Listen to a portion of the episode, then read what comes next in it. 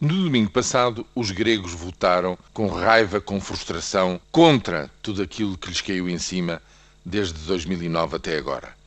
Tem sido um recuo constante, tremendo, o produto a cair 15%, o nível de vida a cair muito mais, as regras do jogo da economia a mudarem, o emprego público a cair, o Estado Social a minguar em todo lado.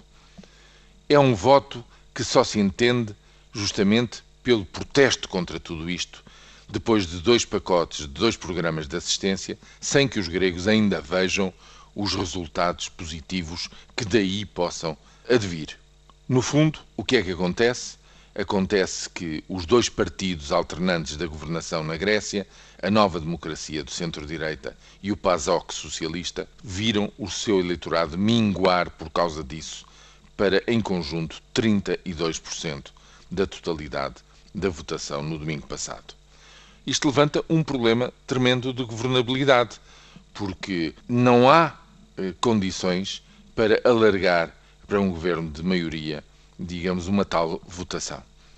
Samaras, da Nova Democracia, considera-se incapaz de o fazer e agora é chamada a novidade destas eleições. O líder da Siriza, que quer dizer coligação de esquerda radical, que não é contra a Europa, é contra esta Europa que temos contra a falta de democraticidade nesta Europa, contra os princípios neoliberais de organização da economia na Europa e, portanto, necessariamente contra o programa de assistência que a Grécia negociou com a Europa.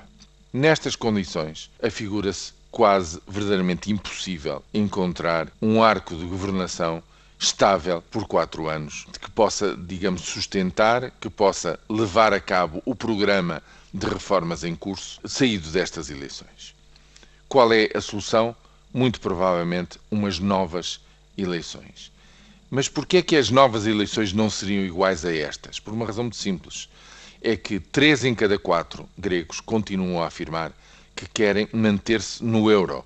Logo, dizem querer manter-se na União Europeia tal como ela existe, na construção europeia tal como ela está a ser, digamos, a ser posta em prática hoje em dia.